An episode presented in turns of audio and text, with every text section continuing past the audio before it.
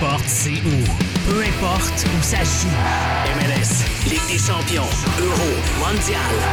On en parle tout le temps. Dit comme ça, ça fait vraiment bien, mais en vérité, on parle surtout de l'impact. Football Club, les pionniers du podcast soccer. C'est la référence soccer à Montréal. Tout simplement les meilleurs. C'est le Cannes Football Club.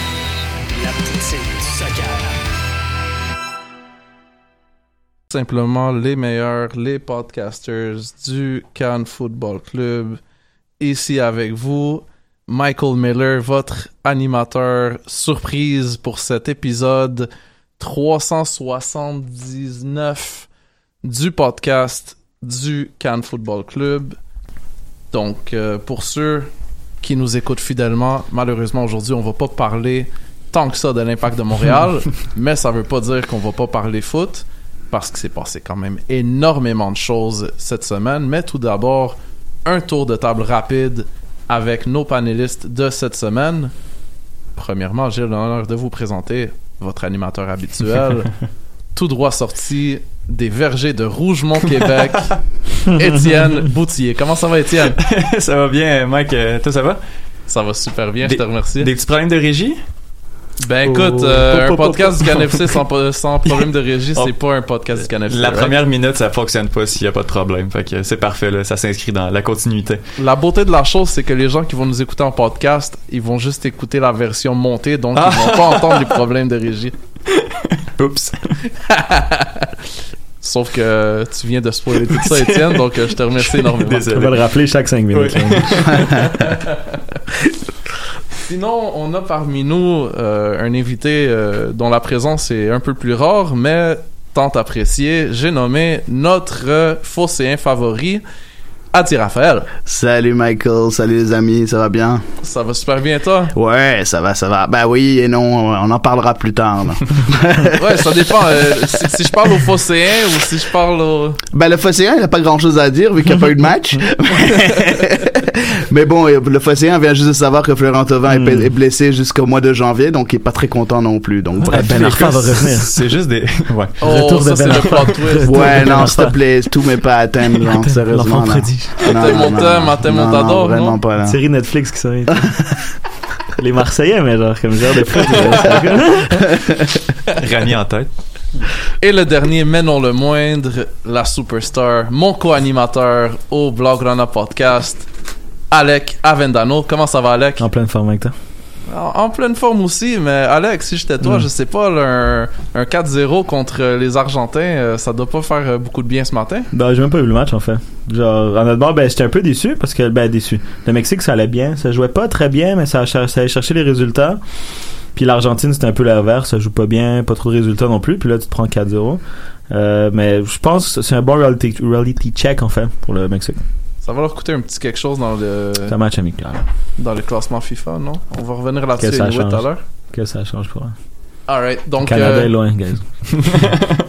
Ouais, on va revenir là-dessus aussi. Là. C'est un de nos gros sujets chauds justement pour l'épisode d'aujourd'hui. Mais avant de poursuivre euh, cet épisode, j'aimerais euh, remercier nos commanditaires, ceux qui rendent l'existence de, de ce show possible, bien sûr en compagnie de vous, chers auditeurs. Donc pour commencer, nous remercions nos Patreons. Chaque semaine, votre support nous aide à créer plus de contenu foot de qualité. Parlez-en vos amis, soutenez-nous pendant la période que vous voulez. Si vous écoutez ce podcast, c'est grâce au Patreon. Donc rendez-vous sur patreon.com slash Cannes Football Club pour contribuer à votre tour. Également, euh, j'aimerais chaleureusement remercier Spreaker, Spreaker qui est, la pa- qui est la plateforme qui pousse les podcasteurs vers le succès. Ces outils permettent de produire, héberger, distribuer et monétiser votre podcast en quelques clics. Et ce, depuis un seul endroit, allez sur Spreaker.com et faites passer votre podcast au niveau supérieur. Étienne, Oui. si j'étais toi, là, Oui. J'irais faire un petit tour sur le compte Twitter de Steph Rad euh, et de Justine Lompré euh, en date de jeudi le 12 septembre. Ah oui? Est-ce qu'il y, a- y de quoi qui, euh, qui s'en viendrait bientôt? Ah, je sais pas, peut-être peut-être une petite conspiration. Peut-être. Peut-être une petite, peut-être une grosse, peut-être plusieurs conspirations, on sait pas. chers auditeurs, on vous invite à jeter un coup d'œil. C'est quoi déjà? At juste lomp et Oui. at Stephrad 11. 11, euh, je crois que c'est... euh, oui, exactement, oui.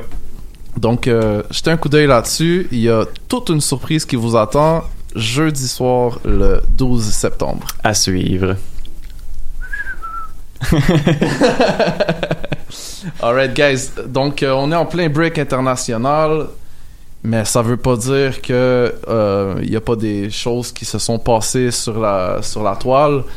Euh, on a eu évidemment énormément de questions de la part de nos auditeurs justement sur Twitter, mais avant de passer à nos euh, ben oui ben non euh, traditionnels, j'aimerais qu'on fasse un, un rapide tour de table sur les deux matchs de CONCACAF Nations League qui ont opposé l'équipe nationale masculine du Canada à Cuba. Euh, je sais qu'il y a certains d'entre vous qui ont eu la chance de voir un match, deux matchs ou euh, peut-être même quelques highlights, mais il y a quand même beaucoup d'encre qui s'est coulée sur, euh, sur ces deux matchs-là, ainsi que leur implication aux qualifications de la prochaine Coupe du Monde. Donc, on le rappelle, le Canada qui a battu Cuba par la marque de 6 à 0 au BMO Field à Toronto pour ensuite, au match retour, euh, battre Cuba 1 à 0 dans les îles Caïmans, si je me trompe pas. Je crois que c'est exact, oui. Étienne, qu'est-ce que tu as pensé justement euh, de façon euh, globale de, de cette série de deux matchs qui a opposé le Canada à Cuba? Euh, j'ai seulement vu le premier match, soit le, le 6-0, donc euh, moi je, je, je m'en sors, euh, je m'en sors quand même assez bien. Euh, mais je pense que t'as as parlé des résultats là, un 6-0 c'est quand même très satisfaisant pour pour le Canada contre Cuba. Par contre, 1-0, euh, c'est vraiment pas, euh, c'est vraiment pas le résultat souhaité, surtout contre une équipe comme Cuba qui est, qui est, qui est Mm. pas une puissance. Je pense que Adi, t'as vu le match, tu vas en avoir euh, beaucoup à dire aussi. Beaucoup. Mais j'ai seulement vu les quelques ou le highlight du, du match du deuxième match en fait. Mais j'ai l'impression que la vérité se trouve peut-être se trouve peut-être entre les deux. Mm. En fait, entre le 6-0 et le 1-0, je pense que le Canada est peut-être pas aussi fort qu'un 6-0 mais peut-être pas aussi faible euh, qu'un 1-0. Note positive, c'est qu'on n'a pas euh, on n'a pas encaissé non plus. Oui, le Canada a des carences défensives, mais c'est deux blanchissages sur, sur ces deux matchs-là, qui- ce qui est peut-être aussi un, un point, un point positif. Mais euh, ouais. Ch- chacun son avis. Alright. Euh, Adi, je sais que tes, tes connaissances de la région CONCACAF sont, euh, sont très approfondies. Pour nous mettre en situation, disons, pour mettre en situation euh, ceux parmi nos auditeurs qui, qui seraient moins familiers, disons, euh, avec ces autres nations-là qui, qui complètent la région, si on pouvait comparer Cuba, disons, à un adversaire récent que le Canada a eu, euh, comme par exemple Haïti, où c'est que Cuba se situerait selon toi?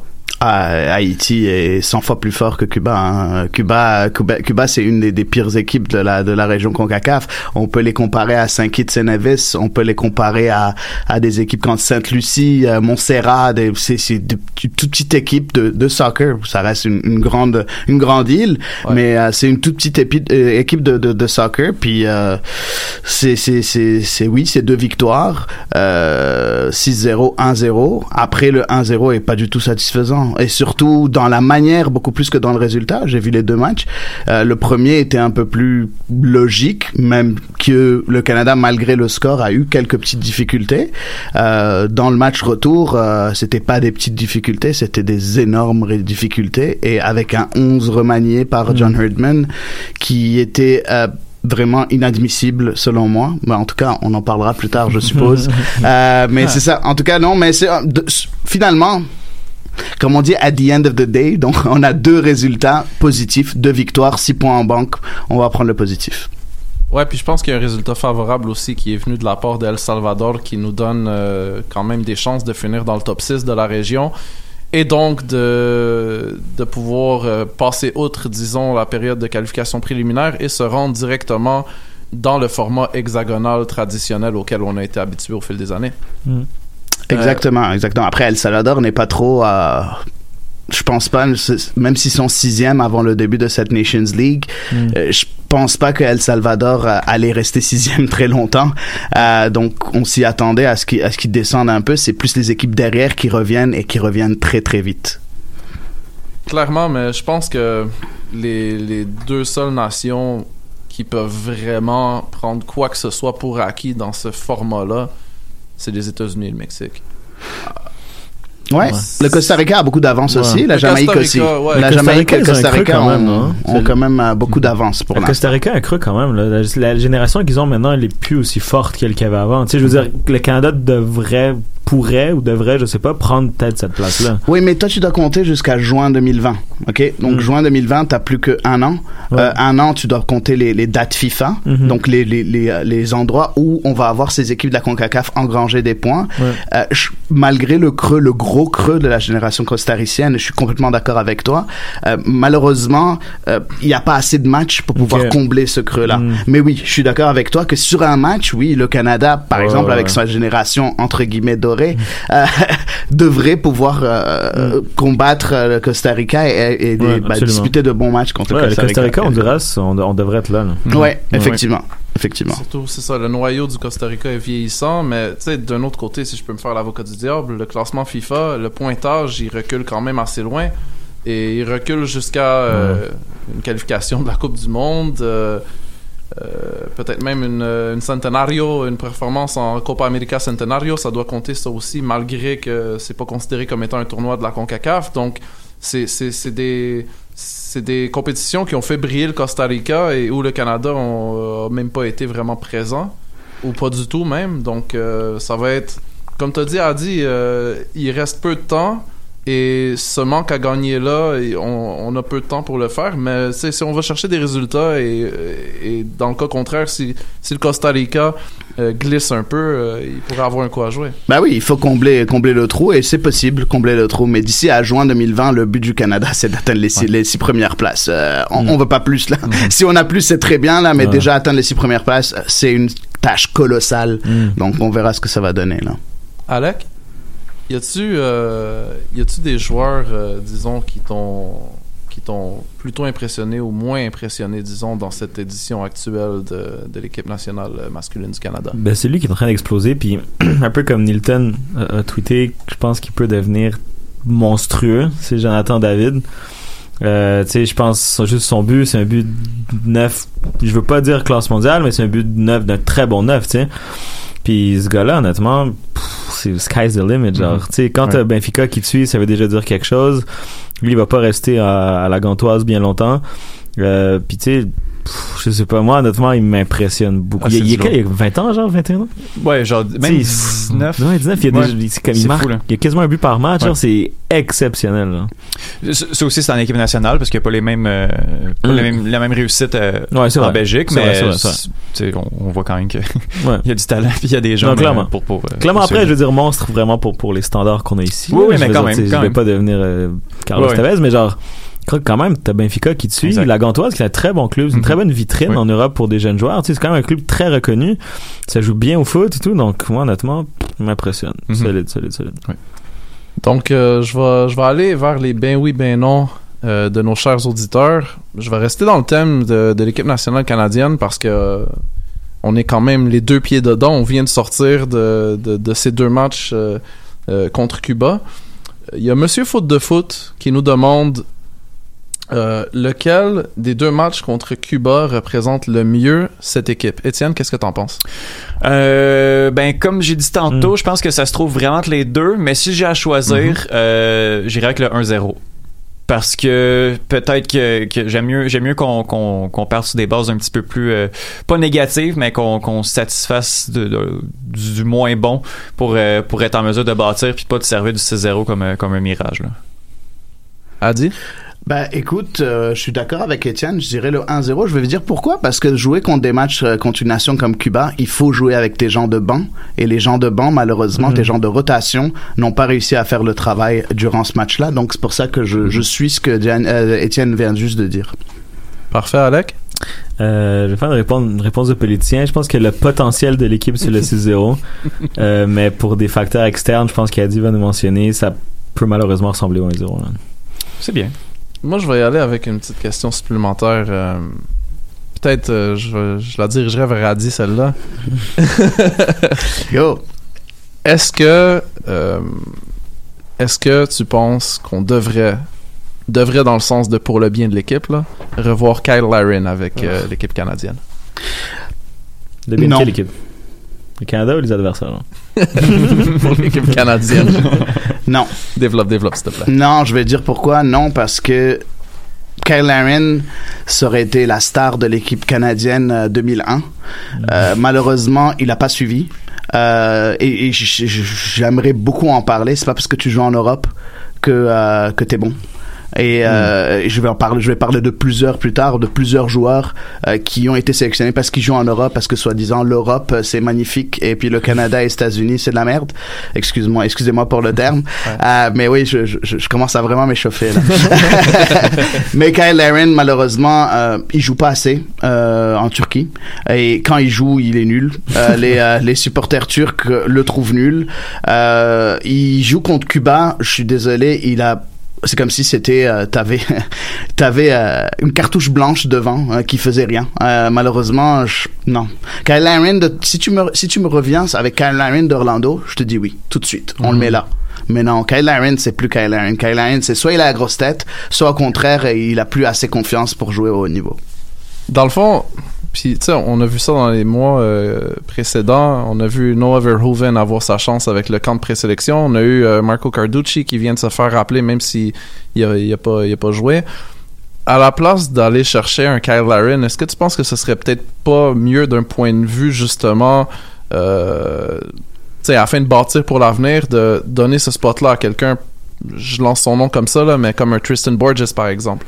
Oui, et c'est c'est drôle parce qu'on en parlait la dernière fois sur euh, le podcast CS à l'érable où on parle aussi de Première Ligue canadienne et c'est effectivement le cas. On a un gros vivier de joueurs euh, avec la CanPL. Bon, le monde va me dire ouais, la CanPL c'est nul peut-être, euh, mais on a beaucoup de joueurs de jeunes de jeunes joueurs de moins de 21 ans qui sont là. On a Campbell qui est premier euh, euh, premier buteur premier buteur de la ligue. On a on a déjà parlé de Tristan Borges, il y a Verhoeven Zach Verhoeven qui est qui est avec euh, euh, Pacific FC qui joue qui joue très bien. Euh, Il y a de très très bons joueurs là. Après ils sont jeunes, pas la peine de les faire jouer, de, de les appeler à l'équipe canadienne et les mettre titulaires, non. Mais mets-les en rotation, ils ont 20-21 ans. Si jamais tu veux qu'ils s'incorporent et qu'ils rentrent dans le collectif canadien, il faut que tu commences à leur donner des petites bribes de minutes, de 5 minutes, 6 minutes, et au fur et à mesure les incorporer. Et peut-être, qui sait, peut-être qu'ils vont exploser. Et déjà Campbell, si tu vois, tu- je suis sûr que tu le suis en première ligue canadienne, Mike, euh, personne s'attendait à ce qu'il soit titulaire. Personne s'attendait, mais c'est à cause de la blessure de Marcus Haber qui se retrouve là, et là c'est le meilleur buteur de la ligue.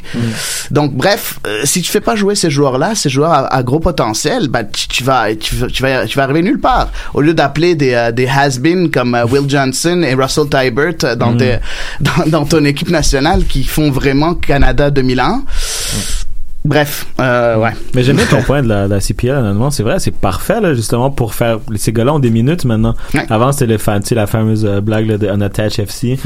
Puis, tu sais, c'est vrai, tu sais, t'avais des gars qui jouaient pas, qui étaient dans l'équipe canadienne. Et moi, ce que, ce que j'aimerais qu'on peut-être qu'on prenne un peu de la, la sélection américaine, même si ça semble pas marcher récemment, j'adore quand ils font des camps très élargis, là, de comme 45 joueurs. Non, non, mais tu peux faire ça maintenant avec la CPL. Tu peux amener des gars que tu connais peut-être pas, mais qui vont arriver puis ils vont exploser le camp. Puis eux vont vouloir jouer.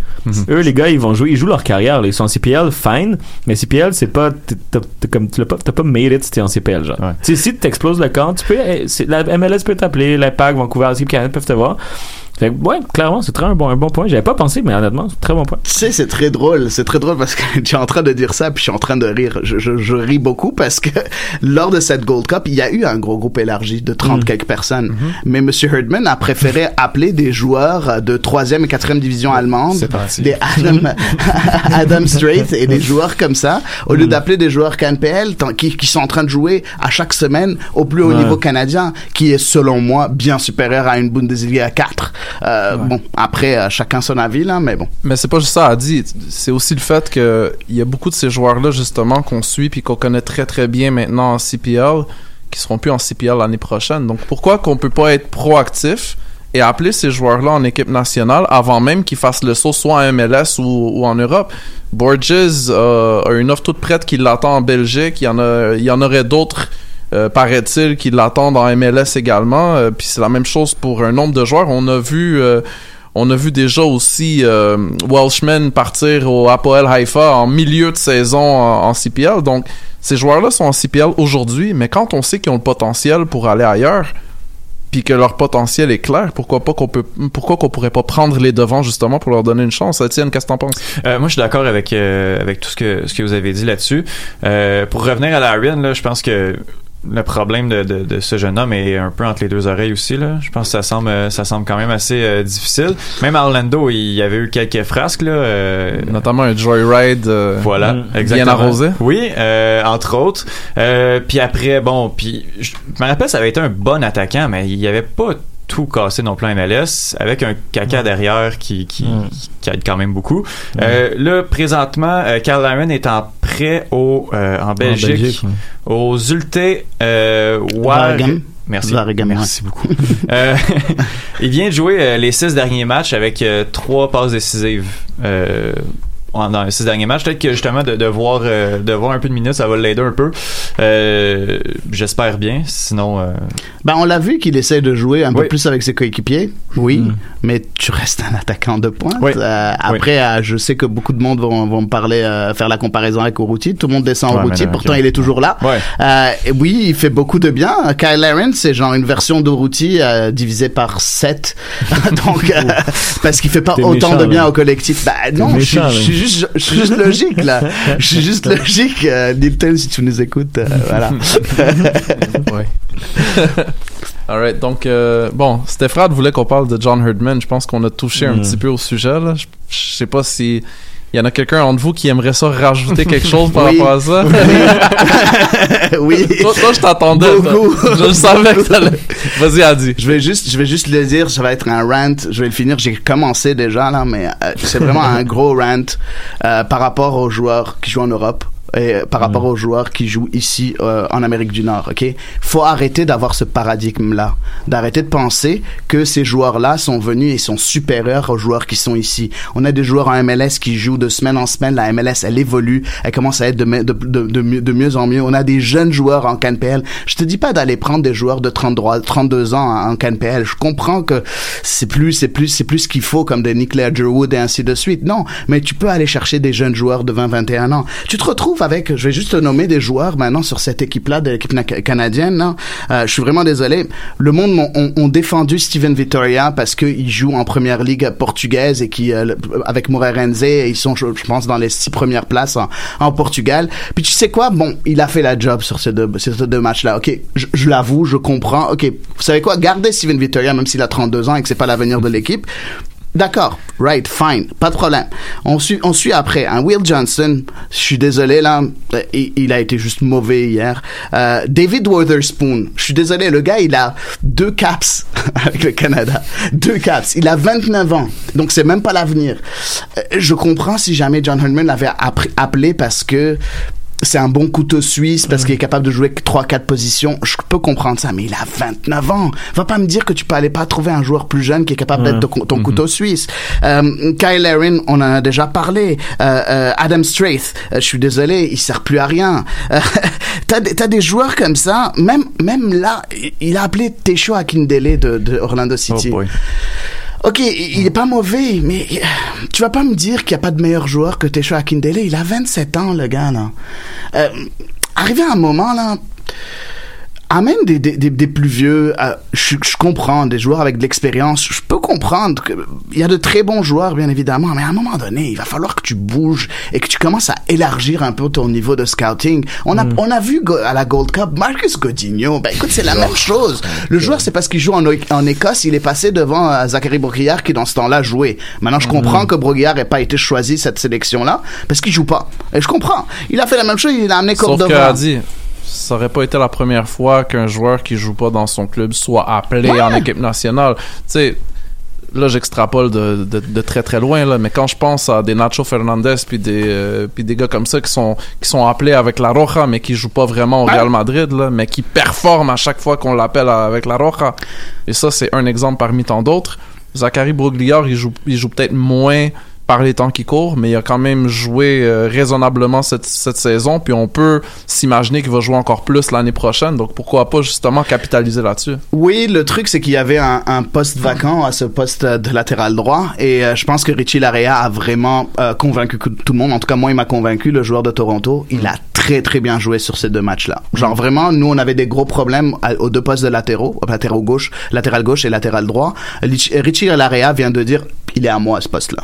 Ouais, Euh, clairement, sauf moi, je que, tu sais, quand, quand tu penses aussi au fait, ça, c'est quelque chose que Didier Deschamps, il dit beaucoup, là, créer une atmosphère de groupe, créer Ouais. une ambiance, euh, créer vraiment une fraternité entre les joueurs. Ouais. Si t'appelles pas Broguillard du tout, puis puis un jour, tu décides que finalement, il performe assez pour que tu l'appelles ou qu'il joue assez pour que tu l'appelles, mais t'auras quand même perdu du temps, justement, dans, ce- Ouais. dans, dans, dans, cette, euh, dans ce développement de, de, de cette cohésion-là quand dans le fond t'aurais pu juste l'appeler pas le faire jouer puis quand même euh, le faire euh, lui donner l'opportunité de se pratiquer avec les gars de, de socialiser avec eux puis tu sais de, de, de créer justement un esprit d'équipe avec eux autres 100%. T'as aussi Cordova qui a été appelé, qui a pas joué euh, durant ces deux matchs-là, mais qui est aussi qui joue au Chili et qui est selon beaucoup euh, euh, un, un très très bon joueur. Moi, très personnellement, je vais pas mentir, j'ai jamais vu jouer, euh, mais j'ai vu des gens sur Twitter qui me disent il est excellent, il est excellent. Je sais pas s'ils sont partis voir ça sur Transfer Market ou bien vraiment ils suivent le championnat chilien. Euh, ce qui Qu'est-ce qu'ils ont je dit juge de personne, Vargas? mais bon.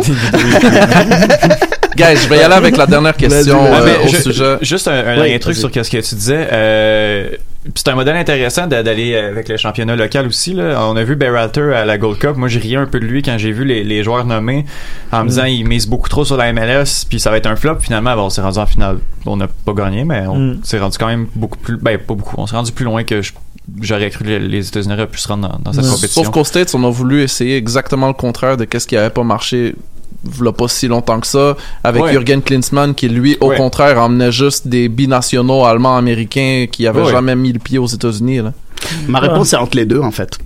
Berhalter Un est trop mélange. MLS Un beau mélange, et puis euh, et puis euh, et puis euh, John Herdman est trop Europe. C'est un peu Ouais. entre les deux. Il faut trouver un juste milieu entre les deux. Euh, Berhalter est très critiqué. Vous savez, ils ont bien juste de perdre aussi dernièrement, je pense contre le Mexique. si je me trompe pas 3-0. ouais. Aux, États-Unis. Aux États-Unis, donc il est très très critiqué. Si vous allez voir les médias sociaux, les les, les gens content. ils sont vraiment pas d'accord là. Mais un juste milieu entre les deux, Ouais. je pense serait serait parfait pour le Canada. Effectivement. Justement, on est en train de mettre le doigt sur la dernière question euh, qui est posée par Matt Lemay, notre cher ami Matt Lemay. À court terme, quelle serait la solution pour resserrer les boulons de la défense de l'équipe nationale canadienne? Je vais laisser Alec commencer avec ça. Ah, les solutions, après, c'est difficile, sais, t'as pas un gros bassin de joueurs non plus. Euh, après, je pense faire confiance à des, plus jeunes joueurs, je pense, qui vont grandir ensemble, qui vont avoir peut-être une chimie, une synergie ensemble. Euh, le gardien est bon.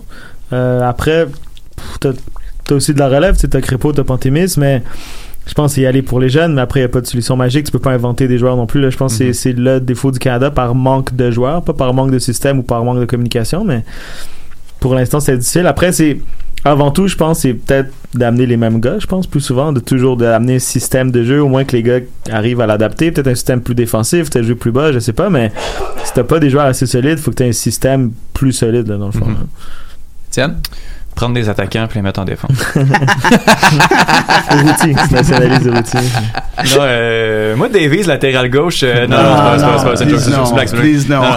mais euh, non, ben je vais dans le même sens qu'Alec. Là. Honnêtement, c'est ça. C'est pas nécessairement par euh, par lacune du- au niveau du coaching. Là, il y a vraiment un manque de profondeur à, Ouais. à ces postes-là. Donc, tant qu'à y aller, miser avec des jeunes euh, plutôt que de miser avec des, des, des, des gars un peu plus vieux qui seront pas là dans, dans un an, deux ans. là. Ouais, les gars qui se connaissent un minimum, tu sais. Ouais. Tu sais, justement, tu prends un gars qui joue en Écosse, tu prends un gars qui a un MLS, c'est le bordel, c'est pas le même Ouais, système de jeu du tout. Tandis que Broguillard, à l'époque de la Gold Cup, comme Adi disait, il jouait, il était en confiance, Mhm. il était meilleur que Sagnan, c'est quand même fou. Hein? Ouais. Ouais. Puis tu sais, t'as un gars, peut-être prendre des gars justement en confiance aussi, serait quelque chose d'intéressant, ou qui connaissent un peu le système de jeu d'Amérique du Nord. Ouais, exactement. Écoute, euh, je vais vous suivre. hein, euh, Vraiment, je vais un peu aller un peu plus en détail. Et puis j'en ai parlé un peu plus tôt. Il y a de très bons défenseurs centraux en CanPL, mais et Mm. des jeunes défenseurs centraux en CanPL. Je pense à Zator, je pense à Zater, euh, Zator, moi je l'appelle parce qu'on est, fr- on est francophone. et tu je pense à Gasparotto qui est pour moi un- mon gros coup de cœur avec York 9 FC. Il y a, il y a Thomas qui est là. Il y a, il y a de très bons défenseurs centraux. Euh, malheureusement, faire meilleur que ce qu'on a présentement avec l'équipe nationale, ça va être difficile parce que Cornelius, qui est vraiment mauvais malheureusement. Et, et- et c'est un de nos meilleurs. Donald Henry que tout le monde descend Oh boy. à cause de sa de son carton rouge. Ben, c'est notre meilleur défenseur central. Il a 26 ans, il est encore jeune. Il a eu un carton rouge dernièrement. Euh, il y a encore un, un autre qui joue en Europe, Manjrekar James, qui est pas mal, qui pourrait venir aider. Mais euh, Henry, c'est c'est lui qui l'a mis dans, dans son but euh, contre l'impact? Euh, oui, Donny- euh, non, non, non. Euh, il l'a mis dans. Tu sais quand il a, il y a eu sur le premier match, euh, sur le même match, euh, celui qui a glissé et que Urruti a pris le ballon. ouais. Ça c'est Cornelius. Ok, c'est les deux? Et le Wow! deuxième c'est Henry. Donc voilà. Donc juste pour te dire, ça c'est le défense Ah là central là. euh, canadienne. Guys, on a passé un petit peu euh, la, la demi-heure dans, dans cet épisode euh, courant, donc euh, on va on va passer au prochain au prochain sujet, pardon, l'impact de Montréal, qui était justement en break FIFA, euh, qui était parmi les clubs justement qui avaient la, la chance d'être en break FIFA. Il y a d'autres clubs qui ont joué pendant pendant cette pause euh, internationale, mais tout de même qui se retrouvent Toronto. ouais. Je voulais pas les nommer, mais ouais, ça en est un. Euh, qui se trouve avec deux points sous la ligne rouge, avec un match en trop. Euh, surtout vis-à-vis ses rivaux immédiats qui sont euh, New England euh, et Toronto. Et si je regarde en dessous, si je regarde en dessous, euh, Orlando ont le même ont le même nombre de matchs joués. Bon, On est moins 14. Ah là là. Comme enlève le 7 à 1. Ouais, non non, il y en a eu des, il y en a eu des. hey, com- combien C'est le 3 Combien de matchs qu'on s'est fait marquer Non, plus que 3 buts cette J'aime saison? ça enlever des, des matchs comme ça, enlever des Cincinnati comme- sont moins 43. Oh shit. Ouais, Cincinnati hein, complètement dans la c'est merde. hein. eux qui nous ont Ouais. battus. On dirait, tu sais, dans la ligue d'équipes d'amicales, ceux qui s'inscrivent à un niveau trop fort. là. Tu sais, tu sais, ils ont-. Ça, c'est beau des tournois du CanFC. On va mettre. euh, je vais péter ta bulle un peu. Tu sais, Cincinnati, ils ont 18 points, 3 contre l'Impact de Montréal. Ah ouais, oui, Ouais, ça fait c'est mal, hein. On va continuer avec Ouais, les fait. questions des, des auditeurs, si vous permettez. Donc, euh, on commence avec une question de notre ami Nilton, je veux dire Dr. Foot. Oh. Euh, cet hiver, l'impact sera en mode reconstruction, reset, restructuration, statu quo ou transition. Là, là on utilise un vocabulaire du Canadien de Montréal, là, évidemment. là. Mais dans le fond, après que cette saison soit terminée, qu'est-ce que vous pensez qui va se passer justement euh, en termes de l'approche qui va être utilisée par l'état-major de l'impact de Montréal? Qu'est-ce que je veux ou qu'est-ce qui va? Qu'est-ce qui va? Statu quo. Plein de band-aids partout. Ouais. Ben oui. Ça va être Et on, on va sortir, je suis sûr, là, on va sortir quelques bons résultats. On va passer proche de pas faire les séries. Fait qu'avec nos deux derniers matchs gagnés de l'année, le- ça va faire OK, on est correct. On a juste On deux, est à trois. un joueur. On est à un joueur. parce que l'effectif est pas si dégueulasse que ça sur papier. Ouais. Donc on se dit que si on rajoute un défenseur ou deux, euh, Déjà, ça il nous en manque un, right? Ouais. Déjà, il nous en manque un. Ça, ouais, Mm. voilà. Moi, je, je vois mal comment on, on peut repartir à, à zéro avec l'effectif qu'il y a là. Euh, on est sans réussir puis avec les, les, les, les contraintes du plafond salarial. Ouais. On peut je pense bouger, même si l'impact voulait repartir à zéro, ils pourraient pas. Ils sont payés avec tellement des contrats. Tout le Mhm. monde est overpaid. Puis tu sais, ça, ça s'annonce pas bien. Là. Ben, tu ça. sais, je veux pas ça que ça s'annonce pas bien. Tu sais, on- je pense qu'on peut faire une belle saison. Comme tu dis, l'effectif est pas dégueulasse. Mhm.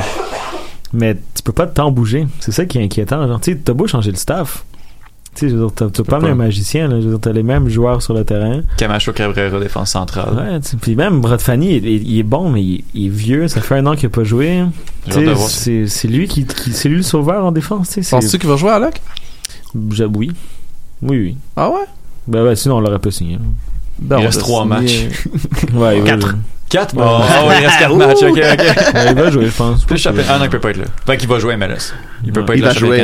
Ouais, Il va jouer 100% et il a dit qu'il est prêt. Donc, euh, on va voir ce qu'il va faire. Mais euh, pour répondre à la question, euh, euh, je pense que euh, Kevin Gilmore se sent un peu euh, le sauveur. Euh, il a un peu ce syndrome du sauveur. Il a, renfor- il a ce syndrome du sauveur. Il a renvoyé euh, Rémi Garde parce qu'il veut créer un électrochoc et, euh, et qu'il il pense qu'il va tout refaire à son image et que tout va être super beau à partir de l'année prochaine. Puis je pense que malheureusement ça va être un reset. Euh, je pense pas que ça va être un band-aid, ça va être un reset mais fait n'importe comment. Ouais, ça c'est mon Mais point de vue. un reset, comment, comment, de qui on se débarrasse? Ouais, Ah, comme il va, ça. il va trouver un. Regarde, ils Un ont eu. reset dans le staff. Est-ce que, dans est-ce que dans le temps, tu as déjà vu l'Impact de Montréal se débarrasser d'un contrat comme le contrat de Harry Novilos? Non, c'est la première fois qu'on Ouais, le ouais, voit. Donc, Gilmore, il commence à prendre des décisions. Euh, je pense que c'était une très bonne décision dans le cas de Novilo, mais peut-être qu'il y en aura d'autres. Sauf hein. que- Après, Hardy, le Villa, il nous a, il nous a un peu obligés, là. Ouais, Tu non, je sais. Mais peut-être qu'il fasse la même chose pour Camacho. Il Après, ça. il fera pas pour Cabrera parce que Cabrera, il l'a, il l'a prolongé. le, le cas Novio aussi, je veux dire, le terme était pas. euh, on a mangé nos bas pour un contrat d'un an, là, tandis qu'il y a des gars là-dedans qui sont overpaid pour les trois prochaines années. Là. Hmm. Ouais, ouais, mais c'est ça. Mais je sais pas si ça compte, euh, excuse-moi, Ouais, si ça compte sur la masse salariale les trois années ou que ça compte juste sur l'année en cours. C'est ça qu'il faut aller vérifier. Je pense que c'est L'année en cours cours, ouais, c'est ça. Donc si jamais tu tu tu mets dehors euh, Camacho, euh, il comptera plus sur ta masse salariale euh, Mais tu sais dans quoi, ta saison de morte. tous les défenseurs centraux qu'on a eu cette saison, C'est le meilleur? Oh. ben. Non, Non, Raitala, Raitala Ouais, est très ouais. bon. Raitala- Raitala, il fait pas d'erreur, le gars, là. Ah, vrai. Il est pas extraordinaire, mais il est solide. là. Sans Ouais. Raitala, on est moins 46, genre. Ouais, mais là, euh, avec. J'exagère. On, on dirait le. On, on dirait que maintenant qu'il est numéro un, maintenant que tout. Ouais. Il y a beaucoup de trucs sur ses épaules, là, je pense qu'il commence à craquer un peu, là, notre état-là. C'est vrai qu'il a fait un mauvais match contre Toronto, je crois, puis c'était un de ses rares mauvais matchs. Après, faut que Raitala, il y ait un gars comme Diallo à côté. Faut Oui, exact. faut qu'il y ait un relanceur à côté de lui parce que Raitala relance pas. Mais Raitala, c'est le parfait défenseur MLS. Genre, les duels aériens, il les gagne. Il, il joue tellement simple, mais son placement est toujours bon, Mhm. sans être très bon, sans être mauvais. Il se fait jamais prendre. Il, il anticipe jamais quand il doit, quand c'est un peu risqué. Fait que tu mets un Diallo, même à Laurent Simon à l'époque, quand il était à son pic, c'est parfait, genre. Mhm. Sauf que là, tu l'as plus, ce gars-là. Camacho, il laisse beaucoup de trous. Fait que là, Raitala est pris à boucher des trous et jouer sa place. Exact. Puis exactement, c'est là qu'il se fait exposer parce qu'il est pas si bon que ça. Mhm. Mais c'est ça, moi, ce qui me fait peur avec Raitala, oui, c'est peut-être notre meilleur, le plus constant de nos défenseurs, sauf que euh, tu le mets à garder à Altidore, il se fait manger. Hein. Non, ben, clairement. Parce que physiquement, euh, c'est pas ça. Ouais. Après, si jamais tu fais une ta charnière euh, Fanny Raitala, ça fait du sens. Mais est-ce que ça fait du sens sur 4 matchs? Ça fera pas du sens sur 34 Ah, matchs l'année prochaine. Faut, hein. Fanny, faut arrêter, là. Ouais. Après, moi, Fanny, je le prends si t'as un projet derrière. Si t'as un Thomas Giguère derrière, par Ouais. exemple. Si t'as un Ça jeune derrière lui, moi, j'ai pas de problème avec Fanny. Mhm. sauf que ça voudrait dire qu'il faudrait que tu aies 5 défenseurs centraux dans ton effectif professionnel A. Ben, Camacho voudrait qu'il s'en aille, en fait. Ouais. Je sais qu'il y a eu des contacts en Belgique. Après, ça s'est pas fait cet été, Ouais. ça va pas se faire l'hiver, je pense. Euh, Ah, moi, très sincèrement, moi, je, je suis presque sûr que Camacho sera plus là l'année prochaine. C'est mon avis. Mon impression, vraiment en spéculation de ma part, là, mais ben, je suis presque sûr qu'il sera ouais. pas là. Après, tout va dépendre euh, qui va être notre coach l'année prochaine avant de parler de joueurs. Donc, Ouais. Je pense que Risky Wilmer. euh, Ouais, puis le directeur ah, s'il technique te aussi. plaît, Ouais. non. Ah, s'il te plaît. Non, ça reviendra pas l'année prochaine. Ah, s'il te plaît, non. Déjà, déjà en partant là, cuir. même si Kevin Gilmore ne l'a pas dit, on a l'impression que c'est intérim avec option de prolongation d'une saison, puis que ce sera pas reconduit la saison prochaine. Ouais, ben j'espère, j'espère. euh, J'étais un des, des- une des personnes les plus déçues de, de la part de Will Je Cabrera. me suis bien fait chambrer, by the way, par quelques amis à moi qui vivent à Houston. Ouais, ouais, ouais, ouais, crois-moi, moi aussi. Et ça fait deux ans que j'en parle sur Culture Soccer en disant que pour moi, Houston n'est pas là où il faut parce que à cause de Cabrera, euh, on a parlé deux ans, trois quarts, avec cinq victoires à, à l'extérieur, cinq victoires en deux ans C'est et ça avec eux qui a gagné à la US Open Cup? Oui, oui, Bon. il a gagné. L'arbre qui cache la forêt? Ouais, vraiment, Ouais. vraiment, la- l'énorme forêt et le petit, le petit arbuste. Ouais, c'est ça. Mais là, euh, pour, virer Cabrera, faudrait qu'on puis engager un vrai coach. là. Euh, faudrait faudrait qu'on ait un Wenger est directeur- disponible. Ah, boy. Ah, yeah, ouais. Euh, faudrait. euh, Ah, puis il a dit qu'il était intéressé par un nouveau défi là. Fait que MLS, Impact. Ah, mais un défi. Mais là, tout le monde veut aller en MLS de ce temps-ci. Même Non, Messi ouais. s'en va à l'Inter Miami. Non, mais t'es euh, pas en ouais. MLS, t'es à, l'impact. c'est ça, Inter exactement. Miami- Il y a Inter Miami, il y a l'impact. Non, mais je veux dire, à chaque semaine, il y a une nouvelle rumeur. Là. Oui, oui, puis tu sais, on s'entend là. Tu sais, souvent, c'est des, des joueurs qui se font demander par des journalistes. Kevin que... Gilmer était à Londres. Ouais, faut arrêter. Mais non, mais comme tu sais, il y a des joueurs qui euh, on se fait, ils se font demander, est-ce que la MLS c'est un défi qui vous intéresse? Le joueur pourrait être poli pour pas descendre de ligue, dit oui. Puis après ça, Giroud, puis euh, puis Messi, Griezmann, ah ouais. euh, Griezmann, il l'a dit depuis Benzema, longtemps en plus. Benzema là. parle français. Griezmann. Il va venir en Oh, le fait Ouais, français. mais- ah Ouais, oui, mais... mais- en plus on a un coach. c'est ça que j'allais dire. Oh, oh, wait. Ouais, mais bon. Ouais, mais Rémi Garde, c'est à cause de lui qu'on est nul, hein, donc euh, c'est sûr. C'est à cause de bien des choses, je pense. Non, mais. C'était sarcastique. C'était sarcastique. Écoute, point de vue coaching, c'est une chose, mais il y a des recrutements à, à Rémi Garde avec lesquels on est encore pogné aujourd'hui. Ah hein.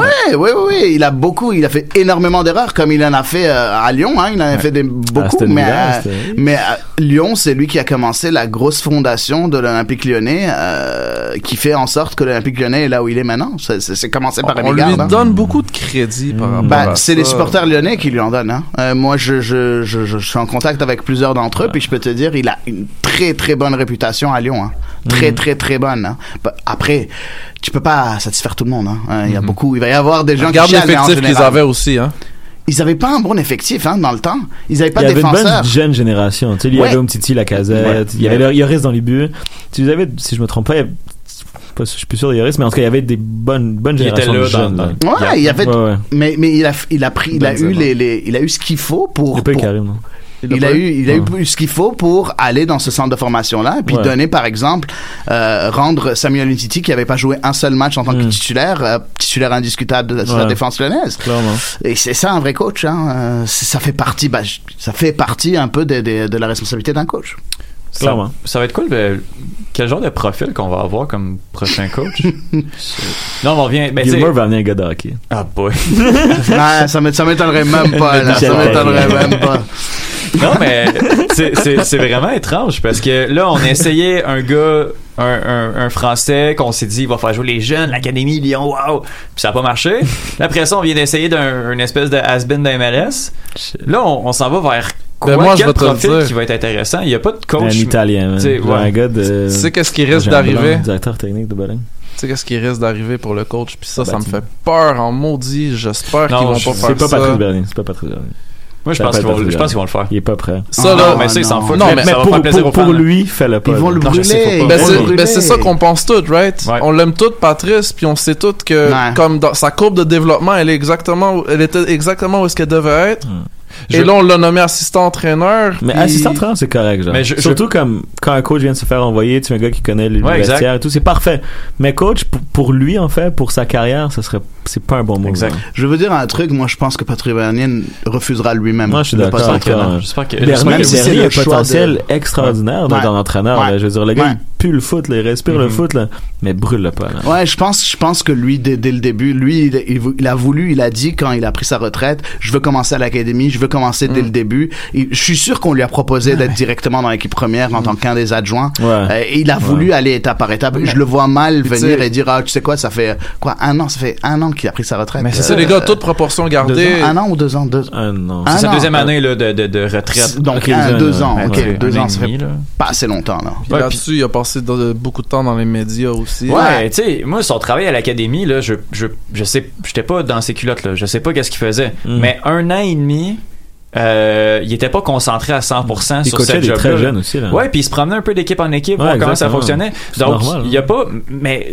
je trouve que son, son étape de cheminement académie est loin d'être. Ouais, clairement. Assistant, là, ça va parce que justement, par plus, ça fait plaisir aux fans qui, qui allaient pas être contents de voir Garde se faire, euh, se faire sortir en majorité ou en, en bonne partie. Ouais. Après ça, Bernier s'en vient assistant, fine. Mais Mm. j'ai l'impression que, que son développement de coach, il, a même brûlé des étapes commencé, à le- ouais.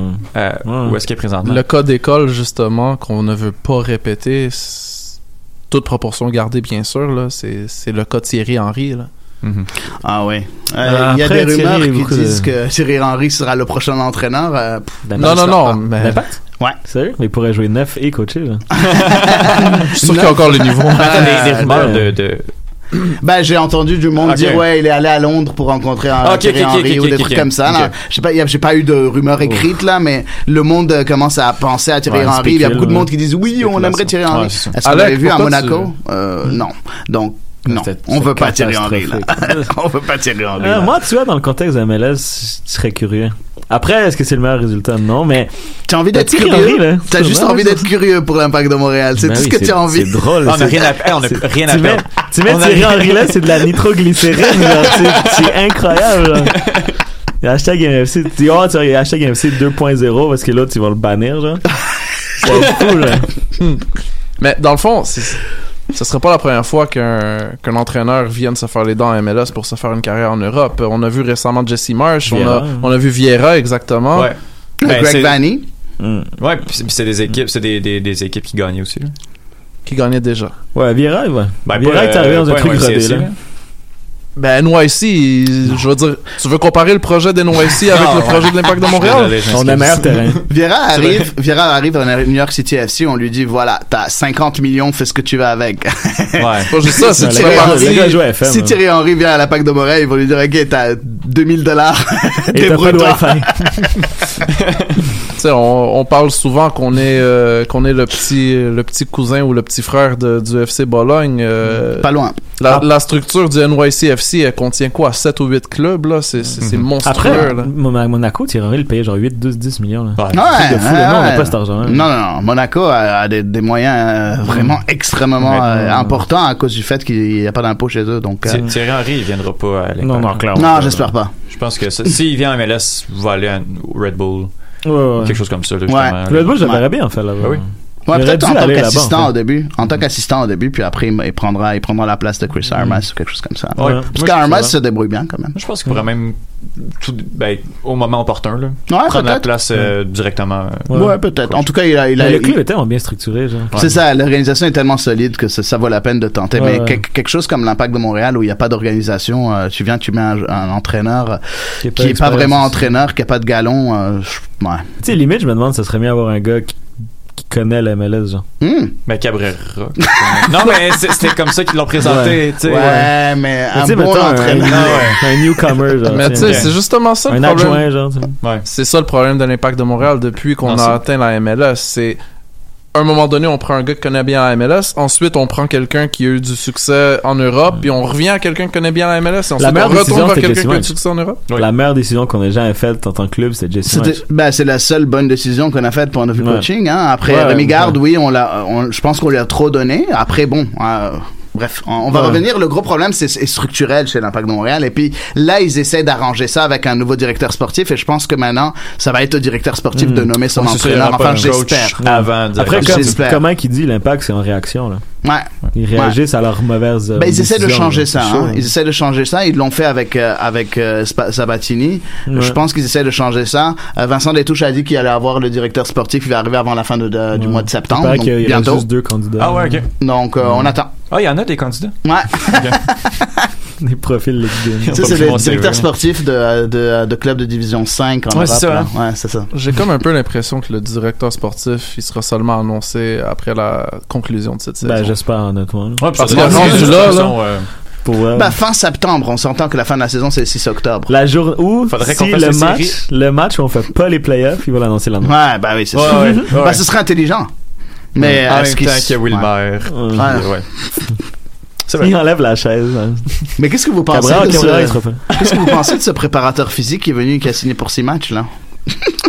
C'est pas un préparateur physique. Oui, c'est un préparateur. c'est ça, un préparateur préparateur physique. physique, C'est- Vous parlez de l'Uruguayen? Ouais, ouais, ouais. C'est un préparateur physique. Ils Il vient remplacer Ils ont pas, ils ont pas engagé de la même journée un autre préparateur Non. physique? Non, non, non. Non, ils Non, ont engagé lui et ils avaient celui de l'académie qui est resté maintenant. Donc je pense qu'il va apprendre de Ouais, cet exact. entraîneur préparateur physique qui est qui a un CV long comme un bras, c'est vrai là, Mm. euh, qui a été avec l'équipe nationale uruguayenne euh, durant des coupes du monde et ainsi de suite. Oui, mais c'est quand même bizarre. Moi, je suis sûr qu'on Ouais. lui a dit, euh, tu fais les playoffs, tu, tu, fais le, le championnat canadien, même chose que Cabrera, bah t'es prolongé six ans là. Guys, on a un peu de temps. Ouais. Puis euh, j'aimerais rediriger la conversation vers le tirage de la Ligue des Champions. Un petit tour de table, on a un petit, euh, on a un petit 5 minutes étant donné que Ça sur les groupes, là. exactement. Donc euh, je vais commencer avec toi, Alec. Mais j'ai un peu les groupes. T'as pas les groupes, bon. Étienne, Ah ouais, là. Barça champion. C'est quoi? Faut que je dise. euh, je veux juste que tu me dises euh, par rapport au, au tirage, Oui. quel groupe qui a attiré ton attention de- du point de vue de sa compétitivité? Ok. et euh, quelle, euh, quelle surprise tu penses qu'on pourrait attendre justement euh, Quelle équipe tu penses qui va se faufiler en huitième de finale qu'on n'attend pas? Euh, ok. Il y a des groupes, il y a des groupes vraiment vraiment intéressants. Je vais laisser, je vais vous laisser parler un petit peu plus du groupe de Barcelone, qui est qui est vraiment le, le groupe de la mort et, et de loin là. Moi, ce que on en a parlé aussi aux Trois Lions, on a une discussion là-dessus. Le groupe de Chelsea. Euh, je crois que c'est. euh, J'essaie de le retrouver. Ça va être Euh, Napoli, dire, non? euh, Non. Ajax, euh, Ah ouais. Chelsea, Lille et C'est Valence. Il y a Chelsea qui, qui me semble au-dessus dans ce groupe-là, mais Oui. si on voit les performances présentement de Chelsea, ils peuvent plier contre n'importe qui. Puis Ouais, après ça, je suis pas capable de te nommer qui va finir en premier. Tu sais, je pe- je pense que l'Ajax est un peu estropié, mais j- j'y connais pas nécessairement Valencia les ont pas d'entraîneur. Exactement. Puis Lille s'est séparé de son, son gros joueur. Ça, on a quatre équipes là qu'on sait aucunement. De, on a quatre équipes dans ce groupe-là, le groupe H, que je sais aucunement qu'est-ce que ces équipes-là peuvent donner. Mm. Donc, euh, donc moi c'est mon groupe, euh, c'est mon groupe que j'aime beaucoup. Est-ce qu'on peut parler d'Europa League? Go for it. Non, non, c'est juste parce qu'il y avait Man United. euh, On a, ouais. On peut ne pas parler d'Europe On a, parce que nous on n'est pas qualifiés en Europe. a dit, est-ce qu'il y a encore la Coupe Intertoto? Non, hein? non, ça existe plus malheureusement, ni la ni la coupe des coupes, mais on n'a pas gagné la coupe non plus. Donc ça, ça, ouais, non. Donc, a dit de ton côté? Ben moi c'était le même groupe que lui, euh, que que qu'Étienne. En fait c'est le groupe H. Je pensais que j'allais être euh, intelligent, mais non. Euh, non, mais il y a un autre groupe aussi qui m'intéresse, c'est le groupe G. Euh, le groupe G beaucoup parce que euh, j'aime beaucoup les quatre équipes Benfica, l'Olympique Lyonnais, Leipzig et puis le Zénith Saint-Pétersbourg. Euh, je, un petit shout out à, à mon à mon cher collègue Mathieu Lemay avec euh, qui nous fait découvrir le championnat allemand avec euh, son très bon podcast avec le KNFC vraiment à, à suivre. Je vous le je vous le conseille très fortement. Leipzig c'est c'est peut-être un peu le le, le le dark horse en peu de Bundesliga. Il y a beaucoup qui pensent qu'ils pourraient même bons, gagner le championnat de la Bundesliga passer de Dortmund et puis à Bayern Munich. Ouais. après t'as Benfica. On sait qu'on on sait combien Benfica est très bon meilleur que Porto n'est-ce pas Nilton et euh, on a Lyon qui est qui est quand même très bon et puis le Zénith euh, qui, euh, qui qui domine en Russie moi j'aime bien ce groupe là je trouve qu'il est assez homogène vrai. Alec? Bah, comme Étienne, j'aime bien le groupe en fait, Chelsea, Ajax, Valence, Lille. Quoique je l'aimais mieux avant qu'ils renvoient Marcelino, je pense qu'ils vont se tirer une balle dans le pied. Mhm. Euh, mais c'est c'est les quatre peuvent finir premier ou deuxième, j'ai l'impression. Lille a perdu quand même des bons joueurs, mais ils, ils ont recruté quand même bien aussi. Euh, mais le groupe euh, Barça, Dortmund, Int- l'Inter de Conte qui est bâti pour Oh, la Ligue voilà. des Champions euh, et la, les pauvres euh, Prague là, qui vont se faire massacrer un peu par tout le monde. C'est Boran ça Honnêtement, comme je disais à. Mike ou le non. Podcast, l'Inter de Conte et le Dortmund qui, qui est très direct de Lucien Favre, Favre si je me trompe pas. Favre. Celui qui est Lucien Dortmund, Favre. ouais. ouais C'est un très bon entraîneur. excellent Les deux, leurs points forts, c'est les points faibles du Barça. Donc pour moi, ces groupes-là vont être très intéressants à suivre. Mhm. Il y a l'énorme Lukaku aussi hein avec l'Inter Ça, c'est un truc que j'avais dit aussi euh, avec Alec au Blaugrand Podcast. Euh, moi, j'ai très très peur que le Barça cette année se retrouve en Europa League. Très très peur. C'est possible. Ben, c'est bien, ils ont deux grosses possible. équipes avec eux. On n'a jamais gagné l'Europa League, donc euh, il y a peut-être Mhm. un coup à jouer. Les là. amis, je pense que vous êtes un peu trop proche du FC Barcelone et que vous voyez un peu trop de noir là où il y en a pas. Croyez-moi, Barcelone C'est en euh, sera pas en Europa League là. Ça c'est vraiment le syndrome des supporters. euh. Alright, guys, ça, ça, ça marque la, la fin de notre tour de table. Donc, on va juste faire un tour de table rapide pour, euh, pour informer nos auditeurs où on peut vous retrouver. Donc, euh, pour ma part, comme à chaque semaine, Blog Grand Podcast euh, avec mon collègue ici, Alec Avendano, at Mike Miller FC, at Blog Grand Pod. Étienne, Euh, les Trois Lions avec Mm. euh, mes amis Justine Lompré et Bruno Larose. On a énormément de plaisir à parler de euh, foot anglais. Dernier épisode qui s'appelle Boîte de nuit qui est sorti euh, mardi euh, mardi dernier. On a vraiment vraiment beaucoup de plaisir puis je pense que ça s'entend donc euh, Mm. allez écouter ça. merci Cool. d'avoir plugué mon shooting photo, c'était très gentil. Ah oui, hein? What's up? Qu'est-ce pas ça? Meilleur caption ever, là. C'est hilarant. Je l'ai pas écouté encore, mais j'ai hâte. Je l'écoute chaque semaine. Les Trois Lions, très Mm. très bon euh, podcast, Merci vraiment beaucoup, là beaucoup, à écouter pour ceux qui l'écoutent pas. Euh, moi, beaucoup de choses. Mm. ben, Culture Soccer, le site web, le podcast, Culture Soccer à l'érable aussi, euh, et avec le KNFC, bien évidemment, Infocé à Montréal, euh, Soccer by Paul and Hadi en anglais, puis aussi euh, l'émission radio que je fais avec euh, sur les ondes de Média Maghreb, qui est maintenant disponible en podcast grâce au KNFC. Merci beaucoup. Euh, avec euh, Karim euh, Djebri et euh, Mathieu, Lem- Mathieu Lemay, c'est quand même assez intéressant parce qu'on parle de l'impact, oui, mais on parle aussi des sélections maghrébines, on parle aussi euh, de l'équipe nationale canadienne. Parfait, Alec. Le Rana Podcast avec toi, Mike. C'est déjà sur Twitter, Alec Barbara Vendano. Sinon, j'ai essayé d'être le plus possible le mercredi. euh, vous êtes trop gentil des fois, là. Quand Ah. on parle d'impact, là. Alright, guys. Euh, avant de se quitter, je voudrais vous rappeler que Nilton est presque rendu à 2000 Ah. followers dans son, dans son compte 2.0. Donc, allez le Wow. suivre at FreeNilton. Et on se revoit la semaine prochaine pour un autre épisode du Cannes Football Club. Mondial. On en parle tout le temps. Ben, des fois, on parle de cuisine, mais Désolé si j'ai trop pas longtemps. Cannes Football Club. C'est la référence soccer à Montréal. Tout simplement, les meilleurs. C'est Cannes Football Club. La poutine du soccer. Bonjour, éditeur du Cannes Football Club. Bienvenue dans la chronique Mon Précaré, la chronique de Monsieur Foot de Foot du podcast Sur la Ligne, le podcast champ gauche du Cannes Football Club. Aujourd'hui, j'ai le plaisir d'accueillir Charles-Henri Laval du site latransversale.fr. Salut Charles-Henri, tu vas bien? Ça va et vous? On va bien. On est euh, impatient de t'écouter. Le foot est en ce moment au centre de l'attention parce qu'il cristallise les haines.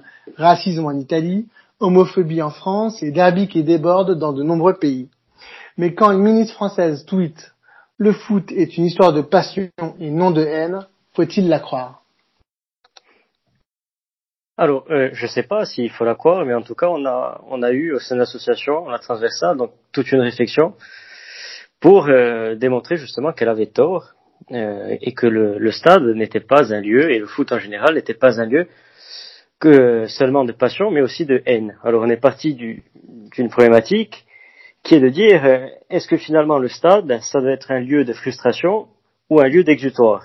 Donc, sans surprise, nous, on, on prend le, le, le, le parti de dire que le, le stade de foot, est- c'est un lieu de l'exutoire, et on va essayer de, de, de démontrer au travers de cette chronique, euh, finalement, euh, pourquoi est-ce que le stade de foot est un lieu privilégié pour euh, laisser parler euh, ses passions et, sa haine. Tout d'abord, le stade, enfin, on vous apprend rien, c'est un lieu, un lieu où on aime, c'est un lieu d'amour, et euh, on a un lien flagrant entre l'amour et la, et la haine. Pour citer tout simplement un philosophe, Georges Simmel, dans la philosophie de l'amour, qui nous dit qu'il suffit de placer l'un d'eux sous le signe inverse pour obtenir l'autre. Le contraire de l'amour, c'est l'absence d'amour, c'est-à-dire l'indifférence. Donc finalement, on a l'amour et la haine qui ont un contraire qui est identique, qui est l'indifférence. Et donc, amour et haine se ressemblent, se ressemblent presque comme, comme deux gouttes d'eau. Et c'est vrai que dans un stade de foot, on a autant d'amour que de haine. On a de l'amour quand on, on célèbre un but, lorsqu'on a une belle action, lorsqu'on remporte un match. Et, euh, on a aussi de, la haine. Pourquoi de la haine? Puisque finalement, euh, on a euh, certains, sentiments qui l'attisent. Parmi ces sentiments, on va retrouver l'indignation, bien entendu. Selon Spinoza, c'est une haine envers quelqu'un qui a fait du mal à un autre pendant un, pendant un match. euh, les gens qui font qui font qui font du mal à d'autres personnes, on en a. hein. ça peut être un tacle appuyé sur notre attaque en vedette, qui suscite forcément de l'indignation et donc de la haine, etc., etc. Mais on- a aussi un, un stade de foot qui est euh, un lieu privilégié donc pour exprimer ses, ses sentiments, puisqu'on vit aujourd'hui dans une société où on nous dit de euh, toujours exprimer le moins, même si on ressent le plus.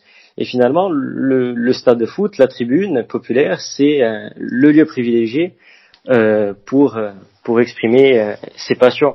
J'aime bien dire que le, le, le stade, finalement, c'est un lieu d'expression collectif des sentiments individuels refoulés. Et euh, c'est intéressant puisque finalement toute la semaine on est au travail, on est on est au boulot, on est on a on vit un peu notre routine et euh, vient le samedi soir au stade où on peut finalement exprimer tous ces sentiments, dont bien entendu euh, la haine, ce qui fait du, du stade et de la tribune euh, le, le, le lieu de l'exutoire. Et euh, finalement, si on a autant de facilité à exprimer ses sentiments dans un stade de foot, puisque une tribune, c'est finalement l'antichambre du jugement. Lorsque vous êtes dans, dans une tribune, euh, vous jugez pas votre voisin parce qu'il pleure parce que euh, parce que notre équipe a, a perdu ou parce qu'il insulte un joueur adverse qui a fait un tacle appuyé sur un attaquant. Il n'y a pas de jugement dans un stade. Et finalement, quand il n'y a pas de jugement, vous êtes plus à même d'exprimer vos émotions, vos sentiments et euh, et aussi euh, et, euh, et ça passe par la haine aussi. Donc euh, c'est ça qui est intéressant de voir que le, le stade libère les passions que la tribune permet donc cette libération émotionnelle et euh, forcément quand on libère des, des cœurs qui ont été emprisonnés pendant euh, pendant toute une semaine par le boulot, par par les histoires, par ci et là, et eh ben oui, on a un peu de haine qui qui vient qui vient s'ajouter au spectacle. Euh, le, dans le stade, on défend aussi son équipe, son identité. Mais alors, est-ce que défendre son identité, ça passe obligatoirement par de la haine? Alors, ça passe pas obligatoirement par euh, par de la haine, mais l'histoire nous montre finalement que euh, lorsque vous voulez défendre votre identité, il faut il faut quand même montrer les, les crocs et être un peu avoir des sentiments qui, qui agitent comme comme la comme la haine. Enfin, aujourd'hui, on a plein d'identités qui sont euh, qui sont refoulées, qui sont niées. Et le stade permet l'expression de ces identités. Ça peut être un particularisme régional, ça peut être un particularisme pardon local. Et je pense bien entendu à, ma région, à la Corse, où le Sporting Club de Bastia a été euh, pendant des années. Bon là c'est un peu plus compliqué parce qu'on est en quatrième division a été pendant plusieurs années euh, la vitrine de l'identité corse. Parce que le, le football, c'est un sport qui est très médiatisé, qui est très regardé. Et euh, finalement, tous les tous les samedis soirs à la télévision, tous ceux qui regardaient la Ligue 1 avaient la piqûre de rappel pour se dire que oui, euh, au sud de la France, euh, sur cette petite île, charmante petite île, il y a un peuple, il y a un peuple qui est qui est agité par un par un fort sentiment identitaire et, et qui s'exprime dans, dans dans un stade bouillant toutes les deux semaines. Et et on peut on peut citer également l'exemple catalan et d'autres, mais mais oui si, si, vous voulez, toutes, ces, toutes les identités qui sont niées et qui sont refoulées au quotidien par les pouvoirs publics, par, euh, par l'imaginaire collectif, ont besoin de s'exprimer euh, dans, dans, dans, les stades de foot parce que c'est un lieu privilégié pour, euh, pour l'expression des, des, des, identités. Parfait, merci Charles-Henri. On peut te retrouver sur Twitter, ton commercial ch-laval, L-A-V-A-L, comme la ville québécoise. Je vous donne rendez-vous à tous euh, sur la ligne vendredi avec un sur la ligne dont la thématique sera mon club a sauvé ma ville. À vendredi. À vous les studios.